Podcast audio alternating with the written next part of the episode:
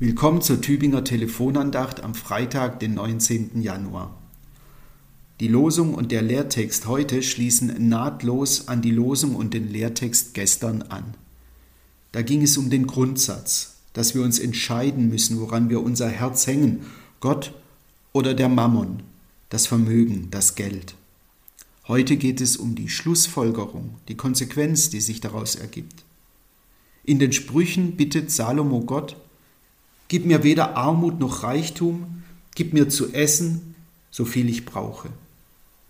Und der erste Brief des Paulus an Timotheus führt das im Neuen Testament aus, Kapitel 6.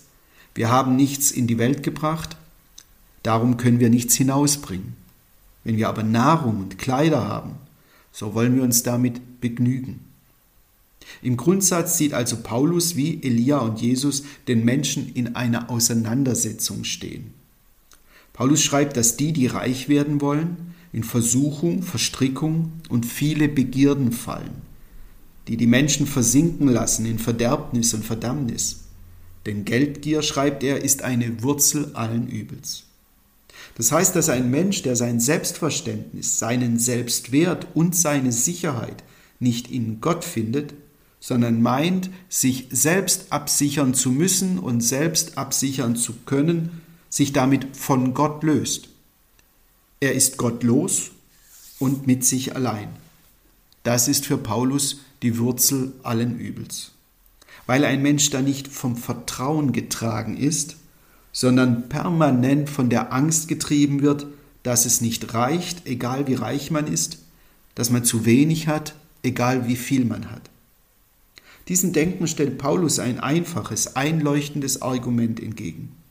Wir haben nichts mitgebracht in diese Welt und wir werden nichts mitnehmen aus dieser Welt. Kurz gesagt, das letzte Hemd hat keine Taschen. Ohne alles, frei von allem, was mal wichtig werden könnte, betreten wir mit der Geburt diese Welt. Und ohne alles, dann frei von allem, was mal wichtig war, verlassen wir mit unserem Sterben diese Welt. Wir kommen also frei ins Leben und wir gehen frei aus dem Leben, dann sollen wir auch im Leben frei sein. Zur Freiheit seid ihr doch befreit, also besteht in der Freiheit und lasst euch von nichts und niemand wieder zu Knechten machen.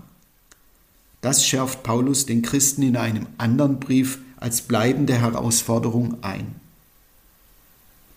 Gott oder das Geld. Das ist in einer, in einer Welt, die von der Wirtschaft und dem Markt, dem Produzieren, Kaufen und Verkaufen geprägt ist, eine geistige und geistliche Auseinandersetzung, ein innerer Kampf, eine konstante Auseinandersetzung. Deshalb, bleibt, deshalb schreibt Paulus weiter, du Mensch Gottes, fliehe all dem, jage nach der Gerechtigkeit, der Frömmigkeit, dem Glauben, der Liebe, der Geduld und der Sanftmut. Kämpfe den guten Kampf des Glaubens. Ergreife das ewige Leben, denn dazu bist du berufen. Gott oder das Geld, das kann man natürlich zu Recht als falsche Alternative verstehen. Ohne Gott geht es nicht, aber ohne Geld geht es auch nicht. Von irgendwas muss man ja leben. So realistisch sind Paulus und Salomo auch. Sie empfehlen deshalb den goldenen Mittelweg. Salomo lässt uns beten, gib mir weder Armut noch Reichtum, gib mir, was ich brauche. In der Mitte liegt Holdes bescheiden, schrieb mal der Tübinger Hausdichter Ludwig Uhland. Es gibt wohl so etwas wie einen Korridor des Glücks. Wirtschaftswissenschaftler haben errechnet, was es braucht, damit ein Mensch alle Grundbedürfnisse erfüllen und damit zufrieden und glücklich leben kann.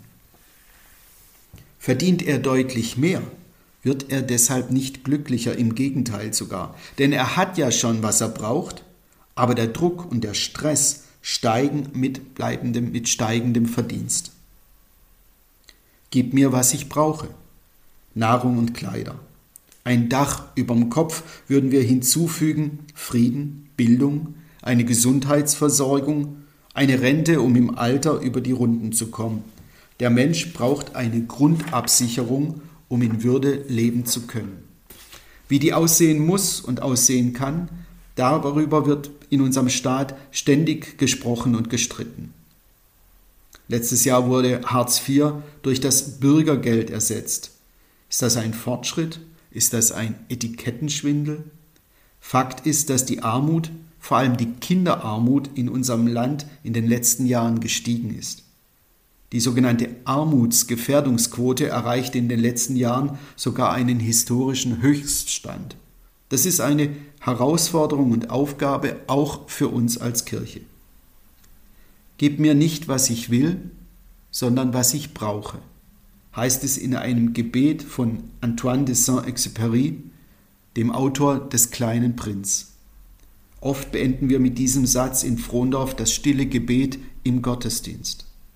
Wir wissen immer, was wir wollen, aber wissen wir wirklich, was wir brauchen? Über diesen Unterschied nachzudenken lohnt sich. Ein großer Gewinn jedenfalls, schreibt Paulus an Timotheus, ist Frömmigkeit zusammen mit Genügsamkeit. Frömmig, Frömmigkeit mit Genügsamkeit, das bringt es auf den Punkt. Das ist es, was ich uns, uns allen wünsche. Was wir brauchen, gibt uns Gott. Fröhlichkeit und täglich Brot, heißt es in einem Kanon. Ich wünsche Ihnen einen guten und wenn es sein darf, leichten Tag. Ihr Pfarrer Michael Knöller, Frohndorf.